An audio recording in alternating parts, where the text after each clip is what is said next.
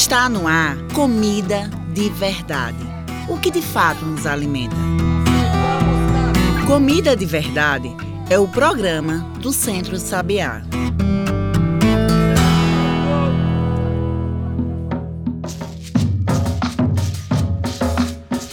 Olá a todos e todas que nos ouvem agora na Rádio Universitária Paulo Freire e plataformas digitais. Eu sou João Lucas, comunicador do Centro Sabiá, e está começando agora o programa Comida de Verdade, o que de fato nos alimenta. Comida de Verdade é o seu programa semanal aqui da chamada pública da Rádio Universitária Paulo Freire, AM 820 kHz.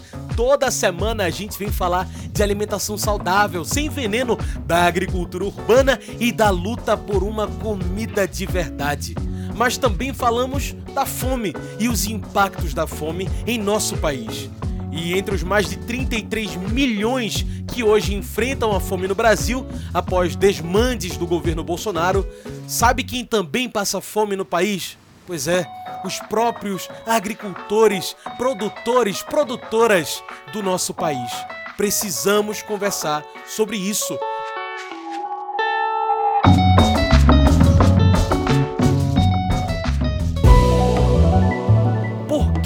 A fome afeta quem produz? O Brasil produz bem mais que o suficiente para alimentar toda a população brasileira. Toda. É o que aponta a pesquisa de Danilo Rolim, pesquisador do Departamento de Economia do campus Sorocaba. E o Brasil é um dos maiores produtores de todo o mundo. Mas isso não significa que essa comida chegue a todas as mesas do Brasil. Nem que tenhamos uma divisão justa desses alimentos. E nem muitos desses alimentos sejam saudáveis, nutritivos e de comida de verdade. A verdade é triste, mas precisa ser encarada. O Brasil produz muito, mas passa muita fome. E por que a fome afeta quem produz? É sobre isso que a gente vem conversar aqui hoje no Comida de Verdade. Para falar com a gente, convidamos Paulo Pedro. Paulo Pedro é coordenador de mobilização de recursos do Caatinga, Centro de Assessoria e Apoio a Trabalhadores e Trabalhadoras e Instituições Não Governamentais Alternativas. Paulo Pedro, muito obrigado por aceitar nosso convite mais uma vez para mais um papo aqui no Sabiá. Valeu, João. Estamos aqui à disposição. É sempre um prazer estar dialogando com o Sabiá, essa instituição parceira, irmã, uhum. e um tema tão importante, né? Esse tema, desde que nós surgimos, tanto o Catinga, 35 uhum. anos, como o Sabiá, 30 anos, como outras organizações que faz tantas redes que nós fazemos parte, como a ASA, a Articulação Semiárido Brasileiro, a Rede até Nordeste de Agroecologia, Sim. a Articulação Nacional de Agroecologia, a Rede Araripe aqui no sertão do Araripe, nós sempre tivemos isso na nossa perspectiva, que é garantir a alimentação para todas as pessoas uma alimentação de qualidade. É então, para nós é uma satisfação muito grande. E aí, quando se fala nesse recorte de alimentação de quem produz, aí mais ainda, né? É uma grande justiça passar fome àqueles que produz alimento de todos os brasileiros, não é? Verdade. E assim, é, é uma contradição absurda, né? É, e a gente precisa entender primeiro, Paulo, o que é a fome, né? Porque a gente fala da fome, é tanta forma diferente de enfrentar, de, de entender, né? Então, isso tudo é fome. Mas que fome é essa que a gente está falando, Paulo? Veja, primeiro eu, eu acredito que a fome é uma questão política no uhum. nosso país, porque política e social, porque o Brasil exporta alimentos, o Brasil é, é um grande produtor de alimentos no semiárido brasileiro, então, apesar das dificuldades com chuva, mas é um grande produtor pois de é. alimentos. É. Então, é, a fome ela é uma questão de, de má distribuição da riqueza produzida nesse, nesse país. Então, é, a fome também muitas vezes não é só de acesso a alimentos, às vezes é da qualidade do alimento, né? Uhum. É pelos dados levantados, atualmente mais da metade da população brasileira vive em segurança alimentar. 125 Pode... milhões, né, é, é, Paulo? É, é absurdo é. isso. Isso, é mais da metade, né, Lu, João? Então, isso é um, é um dado sério. Então, isso faz parte de educação, né? De educação alimentar, uhum. mas também da qualidade do alimento que é oferecido. Então, é, a gente precisa olhar para isso e, e também é, a parte de, das pessoas que, que produzem, muitas vezes não ter as condições, né, as condições de, de produção, como terra. Nós temos um problema sério ainda Sim. de falta de acesso à terra para o povo que trabalha, né, para agricultores familiares, questão dos índios também, de, as comunidades tradicionais, né? Enfim, aqui no, no, no Nordeste nós temos quase a metade dos domicílios da agricultura familiar do Brasil, os 47% estão aqui no Nordeste. É verdade. E aqui tem muita, tem muita gente passando fome, inclusive no meio rural. Então, essa, essa é uma fome é, que a gente não pode aceitar, não pode concordar, e é por isso que a gente existe o, o Catinga, o Sabiá, as organizações da ASA, das redes, dos movimentos sociais que têm verdadeiramente apresentado a agricultura familiar agroecológica nessa perspectiva de cuidar, é de alimentar o povo brasileiro e, primeiramente, quem produz. E claro que os que produzem, bem, bem é, apoiados com assistência técnica, com infraestrutura, com as condições que eles que eles precisam para trabalhar com dignidade, vai, vai ter um excedente, né? Sempre tem um excedente que vai chegar na mesa do, do pessoal que não produz, que está na cidade, que trabalham de outras formas, né? Isso. Trabalhadores e trabalhadores que não são produtores de alimentos. Então, é, é isso. Eu acho que a fome, para mim, não tem outra resposta se não é uma questão política e, e social, de, de má distribuição da riqueza do, do país. Perfeito, Paulo. E você, a gente falou aqui, né, que o Brasil produz muito, ah, é um país que exporta muito, não é? Muito alimento e tem muita gente trabalhando na produção de alimentos, mas esse alimento não necessariamente chega para esse pessoal, né? Você cravou esses números. São mais de 125 milhões na insegurança alimentar, são 33, mais de 33 milhões passando fome, né? É, Paulo, por que mesmo produzindo tanto o Brasil passa fome. Para quem? Para onde vai toda essa produção? Então, o agronegócio ele ele é ele tem acesso à maior parte das terras uhum. aqui em nosso país. As boas terras e a maior parte aí quase 80%, mais de 70% das terras está na mão do, do agronegócio, né? Então isso aí vai ficar menos de um quarto, né, das terras para as famílias agricultoras que Caramba, são. É muito, é muito absurdo, né? É, que são 90% de quem de quem está no campo, né? Então, é, é, então concentração de terra é um, um, problema um problema sério, né? Uhum. É, então, é, a gente sabe que o Brasil tem grandes exportações, né? De, de soja, de milho, de, de carne, né? De várias coisas. É, então, uma boa parte dessa produção ela é exportada. Uhum. E muitas vezes é exportada para alimentar o gado lá na Europa, em outros países. Isso é importante para o país, que entra dinheiro, entra dólar, entra euro no país, a melhor economia do país. Eu acho que sim, mas isso não pode ser a, a, a troco da fome do, do, povo brasileiro, né? Perfeitamente, perfeitamente. Então, é, a agricultura familiar já foi, é, aqui no país, já foi pesquisada, né? Já, os dados confirmam que mais de 70% da mesa do brasileiro vem da agricultura familiar. Então, a boa parte dos produtos, é, 70% a 80%, que, que alimenta o povo brasileiro vem da agricultura familiar. E, e eu sei também que a agricultura familiar exporta também, né? Uhum. Então, é, tem dados aí que mostram que o, quem exporta não é só o agronegócio. A agricultura familiar também exporta é, é, de forma diferente, mas, mas exporta.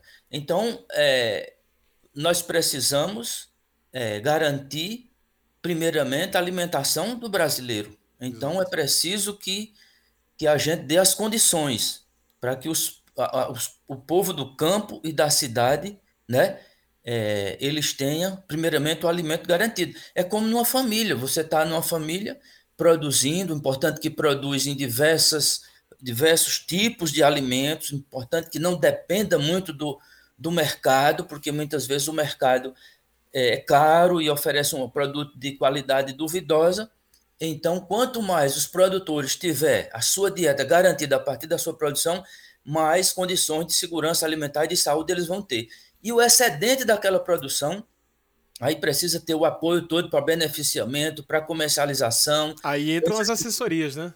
De transporte. Aí entra as assessorias e entra também, aí precisa o Estado estar tá presente, né? Claro. Se é esse povo que alimenta os brasileiros e as brasileiras, né? A partir deles, da, da partir de quem está no campo produzindo, se eles, se eles estão conseguindo produzir o alimento deles e ainda ofertar o alimento para o pessoal que está na cidade, que é uma população muito maior, a cidade tem muito mais gente do que tem no campo. Uhum, uhum. Então, esse pessoal do campo são, assim, os, os, os guardiões da, da, da alimentação desse país. Então, é, é importante exportar? É, mas aí vamos organizar as coisas. Não pode ser a prioridade do país exportação. A prioridade tem que ser combater a fome em nosso país. Então, depois que alimentar e nutrir, porque não é só encher a barriga, é nutrir com as quantidades de proteína, de sais minerais e de calorias, todos os, os componentes que as pessoas precisam para ter saúde, para ter vida com, com saúde. E, e, além do mais, João Lucas, uma coisa que é muito importante é a gente produzir cuidando da vida do solo cuidando da, da, dos bens da natureza, como a vegetação, o solo, as águas, porque aí você vai ter um alimento de qualidade. Uma uhum. terra bem adubada, bem fértil, bem cuidada, ela produz, consequentemente, um alimento mais nutritivo.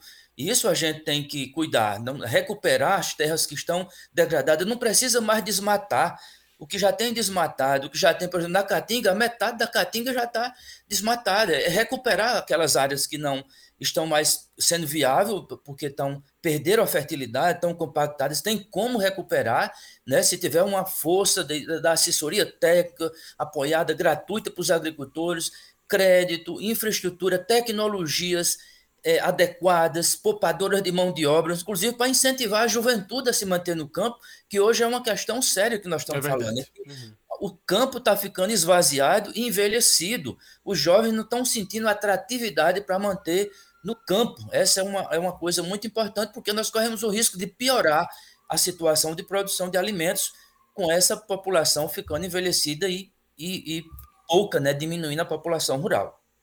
É verdade. E é impressionante como a gente toca em tantos temas quando fala da alimentação, né? É moradia, é permanência no campo, é a própria preservação ambiental, são tantos temas. E aí você traz o tema, Paulo Pedro, que é muito importante nisso, que é a agricultura familiar. E aí, para quem está nos ouvindo que não sabe a diferença, o agronegócio, a agricultura familiar, que diferença é essa que a agricultura familiar tem, Paulo? Então, a agricultura familiar, o nome já, já de certa forma define, uhum. João Lucas, porque ela é da família. A família quem cuida. É, a principal função da agricultura familiar é alimentar a família e outras famílias que não produzem alimentos. Uhum. Então, é, e eles estão. A, a economia da agricultura familiar ela é territorial, ela é local ela é de circuito curto, muita coisa é vendida na própria comunidade, depois é vendido nas, nos centros urbanos daquela localidade, Sim. nas feiras, nos mercados, né, nos armazéns, enfim, isso é uma, uma diversidade aí de, de formas de comercializar esse produto no local. Ele é quem movimenta a economia, né, do, dos territórios. Aí você tem relações ali de venda e de compra, da, de quem produz e de quem, e de quem compra é, que movimenta a economia do, do, do, território. Quando as famílias também usam o, o seu alimento, quando as famílias trocam alimentos ou faz doações de alimentos, tudo isso está dentro de uma economia muito importante. Quebra uma lógica. Vezes, né? Muitas vezes desvalorizada, né? Uhum. Então, essa agricultura familiar é uma agricultura da solidariedade, a gente fala da, da, da economia solidária, do papel, do papel da, das mulheres no, no na, na, na, na, na produção e reprodução da família, no cuidado com o alimento da família, no beneficiamento da produção. Então, essa é a agricultura familiar. Ela tem o econômico? Tem, eu acabei de falar no econômico, é. mas ela tem solidariedade, ela tem. É, culturalmente é muito rica, né? Tem a história de cuidar também da terra, porque nós, nós estamos caminhando para a agricultura familiar e eu, eu, tô, eu digo sempre que nós deveremos pensar que nós estamos numa transição para o Brasil agroecológico. Esse é que é o sonho nosso. É verdade. Porque quem, quem, quem passa, João, de um, de um sistema convencional de produção para o sistema agroecológico não volta mais atrás, não, meu amigo, porque a agroecologia não é só um jeito de produzir, não, é um jeito de viver. Então você tem cuidar com o meio ambiente, porque sabe que o meio ambiente é importante para a qualidade de vida, mas inclusive para garantir os recursos produtivos né, de forma sustentável. Tem a questão também social, que as pessoas precisam ter seu tempo de lazer, de educação, de reunião, da religiosidade, do esporte, tudo que as pessoas precisam para ter qualidade de vida. Uhum. Então, isso são condições nós estávamos falando da questão da juventude, né? Mas, mas é todas as pessoas que precisam disso, né? Então, essa é a agricultura familiar. O agronegócio foca no econômico, produzir grandes cifras de produtividade, não sei quantas toneladas por, por, por hectare. Por, né? ainda né? que mate e, o solo, é, ainda que é, a troco, a troco da destruição do solo. Ele chega numa região, esgota aqueles solos e vai-se embora. Não tem compromisso com a. Inclusive, muitos territórios estão sendo ocupados por gente de outros territórios. Não, não, não, vejo isso como problema, é a forma como eles chegam, porque nós aqui do Nordeste podemos ir para o Sul, como tem muita gente no Sul, no Sudeste, Sim. tem nordestino espalhado por todo canto do Brasil. Não tem problema que o pessoal do Sul vem para cá, mas eu não estou falando disso, eu estou falando da forma de fazer as coisas, do compromisso com o território. E aí chegar e detonar as terras, detonar as águas, detonar a vegetação e ir-se embora, né? ganhar muito dinheiro, né? Enriquecer pequenos grupos econômicos empresariais e deixar um, um, um rastro de destruição e de miséria para as comunidades locais. Isso é que é que na minha, na minha visão que caracteriza o agronegócio. Essa propaganda que é quem é quem garante a economia. Tudo bem, a agricultura brasileira é forte, mas não é só o agronegócio, a agricultura. Eu vi um dado, João, eu outro dia ainda vou pesquisar melhor, uhum. mas se eu não me engano foi de 2017 que dizia que de cada de, de, de 80 naquele ano, 85 bilhões de dólares que a agricultura brasileira vendeu, 50 e pouco foi da agricultura familiar. Caramba. Aí você diz, ah, é toda agroecológica? Não, infelizmente ainda não, mas está no processo de transição, já são milhares né, de famílias que estão espalhadas pelo Brasil trabalhando com agroecologia, ali uhum. vendendo nos locais, vendendo para as para as compras institucionais, para alimentação escolar, para as instituições públicas, ou seja, cuidando daquele meio ambiente e, e gerando renda no local, fortalecendo a economia local. O agronegócio, ele. O é pessoal, é para ele. É, para eles. muitos deles têm conta em outros países, é né? Verdade. Uhum. A, a, o lazer deles não é.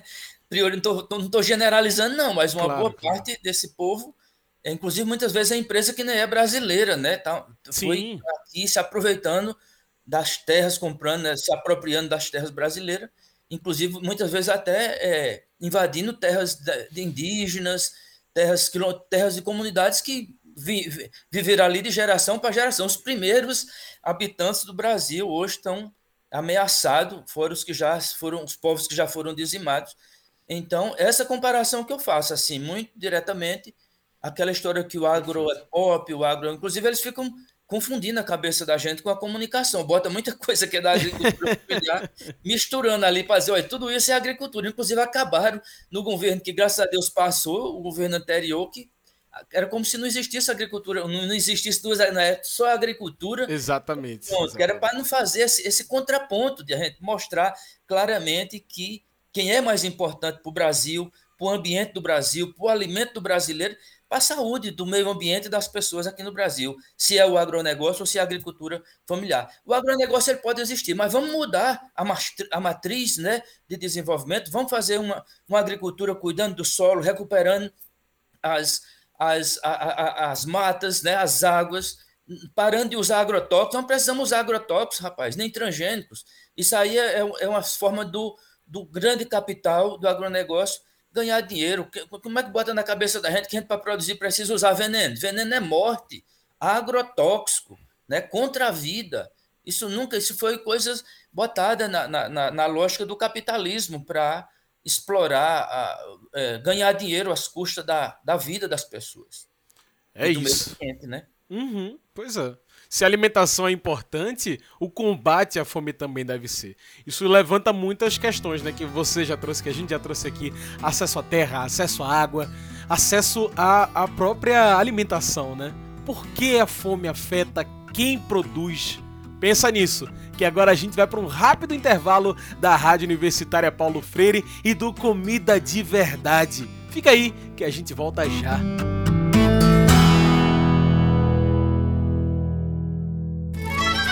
Já parou para pensar quantas sacolas plásticas você acumula em cada feira? Depois de usadas, elas continuam por aí, poluindo e contaminando os solos e as águas. As feiras agroecológicas convidam você a fazer parte da campanha Minha Feira, Minha Sacola, Nosso Planeta.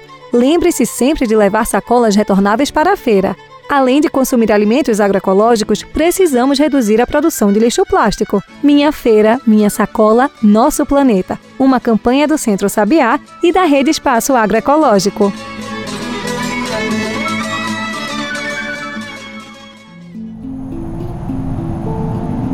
As estiagens, os períodos de seca e sem chuvas, podem acabar com as nascentes, que são fontes de vida que geram rios, córregos e ribeirões. O aquecimento global causa desertificação e aumenta a temperatura da Terra.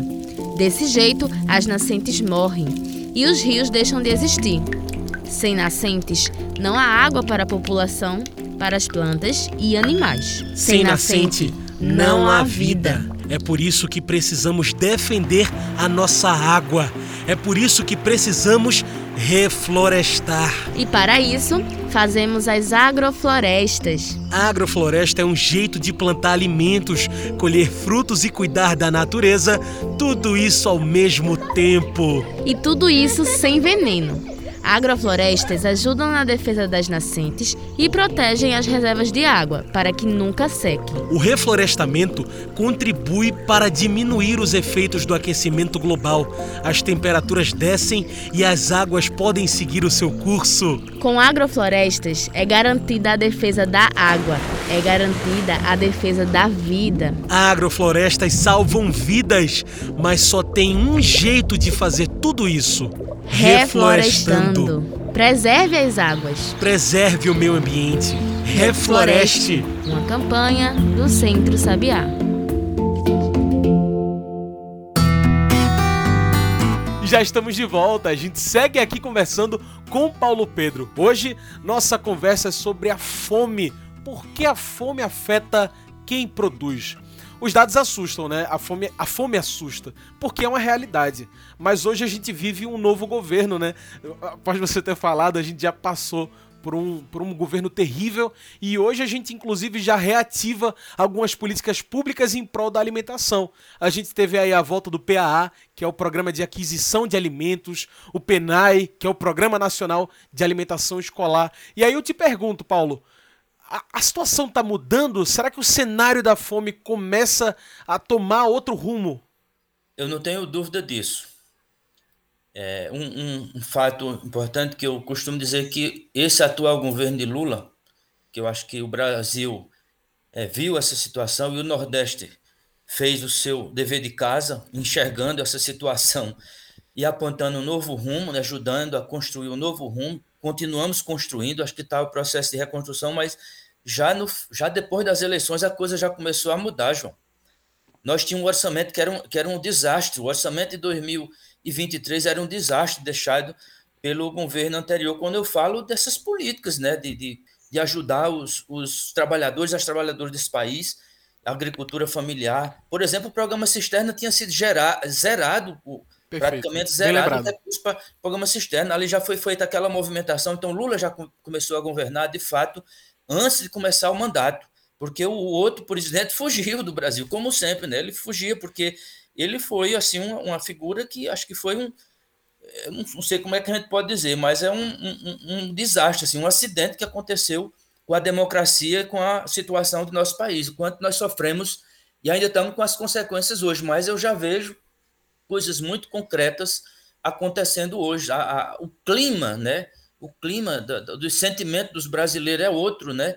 A economia começa a dar suas respostas, a geração de emprego começa a existir. Vi agora recentemente ser lançado o Plano Safra, o primeiro Plano Safra desse terceiro mandato de Lula, praticamente dobra os recursos para a agricultura familiar, favorece mais recursos para mulheres, para jovens, para comunidades tradicionais, para indígenas. É combater a fome volta... de frente, né? É, bota um juro mais acessível. Então, cara, é, essa coisa foi só anunciada, mas estamos tá, assim vendo que as possibilidades são incríveis. Uhum. A, a, o programa de cisterna foi lançado um edital agora, um edital de quase mais de 50 mil tecnologias para captação de água de chuva aqui para o semiárido brasileiro, para atender os nove estados aqui do Nordeste, mais Minas Gerais. A ASA vai estar junto com procurando fazer as parcerias para executar pela experiência né, da APUMC. Sim, e aí sim. nós somos ASA, né? Milhares de organizações que construíram essa, essa política da, da convivência com o semiárido. Então, é, as coisas estão retomando e as políticas de até foi lançado agora um, um edital de até para mulheres, eu acho que foi muito simbólico, o primeiro edital lançado nesse novo governo para mulheres, um recurso ainda pequeno, precisando ajustar muita coisa, mas saiu ainda no primeiro semestre desse governo. Tem outros sendo Sim. Anunciado, então essa assistência técnica agroecológica, assistência técnica sistemática, dialógica, que realmente trabalha valorizando os conhecimentos das famílias e também o conhecimento acadêmico daquelas pessoas e técnicos das organizações, tanto pública como privada, da sociedade civil. Eu digo assim porque o nosso trabalho enquanto sociedade civil é também para a gente se irmanar das instituições públicas e Isso. fazer um processo também de, de conversão e de aprendizado. Nós uhum. precisamos aprender com eles e eles com a gente, mas a nossa perspectiva é essa, de uma construção coletiva, da participação, da valorização de conhecimentos que são ancestrais, que se passam de geração para geração. Então, como é que tem uma assistência técnica que não, que não valoriza? Aí diz, não, é, é, a ciência. Isso é ciência, é a primeira ciência que existe no mundo, é a ciência dos ancestrais, que foram feitas também testando, pesquisando, observando, né? em sintonia, em sintonia direta com a natureza. Né? Então, é esse, é essa construção que a gente entende que é uma, uma assistência técnica é, agroecológica, é uma assistência técnica é, dialógica, onde os saberes se encontram para construir novos saberes permanentemente. E aí entra um papel fundamental das organizações nesse terceiro governo, nesse recomeço de políticas públicas, de políticas, enfim, de ações para a sociedade, para proporcionar uma qualidade de vida, para a gente começar a bater na fome de volta e, quem sabe, sair desse mapa da fome, quem sabe alimentar o campo. E aí eu te pergunto, Paulo, qual o papel dessas organizações que você já citou várias, né? A Asa Brasil, a, o próprio Caatinga, Centro Sabiá, enfim, tantas co-irmãs nesse novo processo, nesse novo governo. Qual o papel dessas assessorias? Então, a gente tem pelo menos dois papéis mais diretos. Né? Três, botar três. Um é de fazer, acho que começa da base, começa dessa construção do conhecimento, né? Que não são só tecnologias, são saberes, né? Como eu disse, construir saberes junto com as famílias. Então, é fomentar o processo de experimentação permanente, né? De produção, de recuperação de área degradada, é o que nós chamamos da agricultura, resili agricultura regenerativa, né? E também resiliente ao clima, né? Nós desenvolvemos aqui no semiárido de forma muito concreta uma estratégia de adaptação e de, e de, e de resiliência às, às mudanças do clima, né? Quando nós estamos aqui trabalhando com os estoques de água, de alimentos, de sementes, então é, nós fazemos esse primeiro trabalho na base, bebendo desse conhecimento e trazendo novas informações, né, possibilitando essa troca de conhecimentos nos territórios, de estado para estado, inclusive uhum. com outros é, é, regiões do país e com outros países, né? A ASA hoje faz relações com outros continentes, inclusive. É então, esse, esse, primeira, primeira coisa é fazer isso com manter, reforçar sempre esse trabalho com, a, com as comunidades e as organizações locais. Para que isso? Primeiramente, para com quem a gente trabalha, a gente fazer a conversão, a transição para a agroecologia. Mas isso não basta, porque nós ainda somos poucos em relação à quantidade de famílias que precisam ter acesso a esse, essa nova forma de viver. Sim. Aí é onde a gente, com isso que a gente trabalha na base, a gente é um referencial para a gente construir políticas públicas. Então, esse é um outro campo. Então, as redes são muito importantes para a gente estar tá lá discutindo com o governo federal, criando espaço, provocando espaço para a gente ajudar a discutir, planejar e também executar, executar nessa perspectiva uhum. né, que a gente acredita. E a gente tem entendido e algumas, alguma, alguns governos, alguns parlamentares também já sintonizam, isso é importante. Precisamos avançar também nesse campo político, mas com Lula eu acho que a gente vai dar passos importantes da agora para frente, é, num outro momento. Então, essa história da, da incidência política, né? Para a gente mudar lá nas políticas, porque aí quando o governo federal, os governos estaduais e os municipais mudarem também sua perspectiva, aí sim nós estamos cumprindo com uma missão muito importante. E a outra coisa, João, é que tem, tem a ver, essa é uma coisa mais transversal, que é a comunicação. Nós estamos aqui num, num espaço de comunicação, nós estamos fazendo um programa de rádio para jogar isso para outras pessoas escutar essas nossas inquietações, essas nossas compreensões, essa nossa narrativa. Uhum. Então não basta fazer, né? Tem que fazer para quê? Para transformar isso em política. Política de Estado, não é política de governo. Estou falando aqui do governo Lula porque ele incorpora essa dimensão de um Estado que olha para as pessoas, que, por exemplo, coloca como carro-chefe o, o, combate à fome. Né? Sim. Então, acho que isso é, é Pois é, me desculpe porque. Não tem como. É, é, é, um combate urgente, é contínuo, né, Paulo? É, eu sei que é, é difícil. A gente vê a situação que o Brasil passa, o que a gente passou e o que hoje pode ser o nosso futuro. É, é, é um momento importante de transformação. Com certeza, João. Então eu acho que assim é essencial. Se não tem sociedade civil, né, organizada, unida, né, com, com pautas comuns, fortalecida. Agora vai ter a Marcha das Margaridas, né? Sim. Então, esse é um. Eu estava dizendo para o pessoal, eu digo, minha gente, vamos fazer de tudo para a gente apoiar a marcha, apoiar a Marcha das Margaridas. Não é um movimento de mulheres, é a frente às mulheres, é uma iniciativa das mulheres. Mas a sociedade, sociedade brasileira precisa apoiar. Uhum. Eu estava dizendo, é é o primeiro movimento da sociedade civil, dos movimentos sociais, depois desse golpe, dessa situação que o Brasil passou. Porque nós tivemos outros movimentos aí que não tem nada a ver com isso que a gente chama de defender a democracia, Sim. de lutar por direito. Então, essa ida nessa marcha da, da, da Margarida, esse ano, ela é muito simbólica para a retomada dos movimentos de rua, da força, né? Que, que é um movimento realmente propositivo, de denúncia, mas também de proposição e se colocando à disposição para esse processo de reconstrução do país.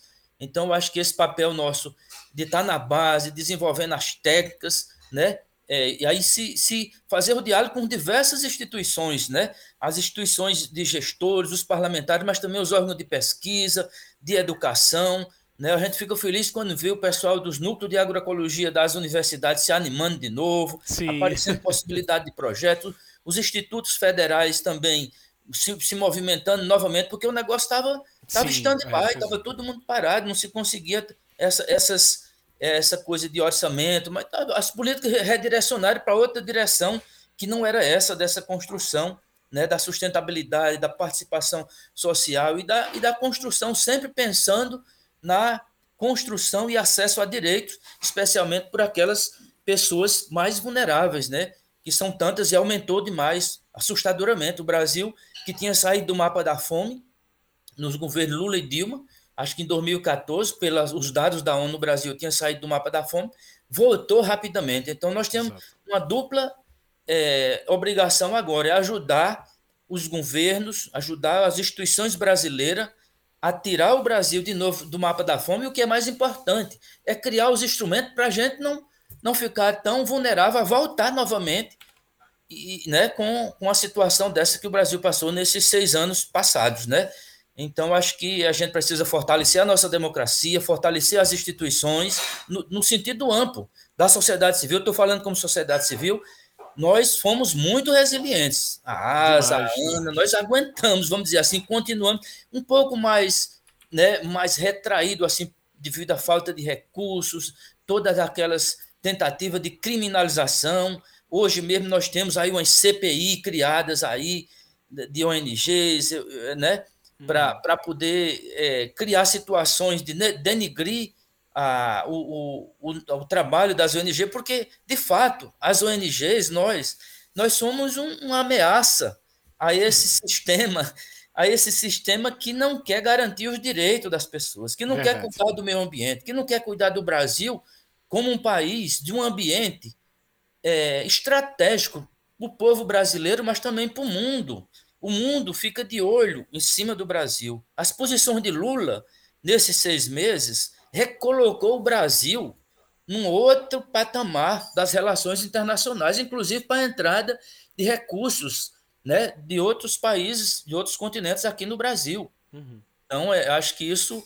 É, e, e, nós estamos aí, né? Nós estamos aí, fizemos parte da transição do governo Lula, estávamos todos os, os espaços, eu tive no espaço do meio ambiente, várias pessoas tiveram desenvolvimento agrário, em vários espaços nós estivemos e continuamos, né? Esses conselhos que estão sendo recriados, outros Sim, pois é. sendo criados como Conselho de Participação Social, a ASA está lá dentro, outras organizações está lá dentro, então é isso. Mas a gente não quer fazer política pública distante do trabalho com o pé no chão. E o pé no chão, esse pé na base, junto com as famílias agricultoras, porque aí a gente sente concretamente, nós estamos falando de onde a gente trabalha, de onde a gente vive, e, e aí a gente vai ter toda essa inspiração para poder, é, de fato, co contribuir nos espaços de políticas públicas, né?